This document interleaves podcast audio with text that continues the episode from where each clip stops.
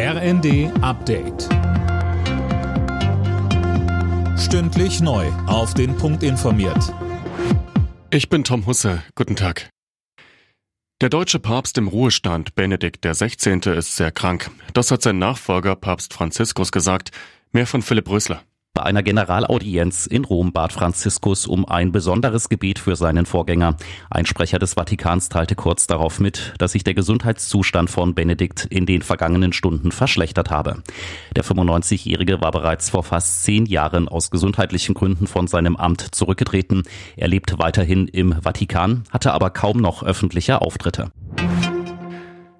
Finanzminister Lindner will Deutschland als Wirtschaftsstandort wieder attraktiver machen. Wie die FAZ schreibt, hat er ein Wachstumspaket erarbeiten lassen. Hauptziel ist, die Steuerlast zu senken, damit Firmen hier wieder wettbewerbsfähig werden.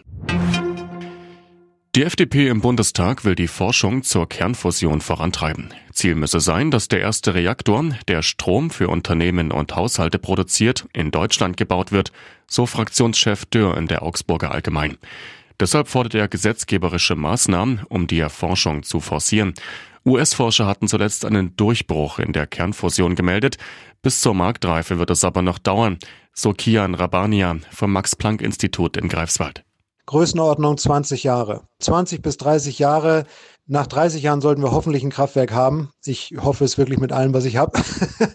aber 20 Jahre halte ich für realistisch.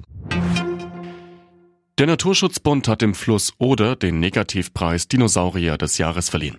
Aktueller Hintergrund ist das große Fischsterben in diesem Jahr. Die Oder stehe beispielhaft für die kritische Situation an vielen anderen großen Flüssen in Deutschland. Alle Nachrichten auf rnd.de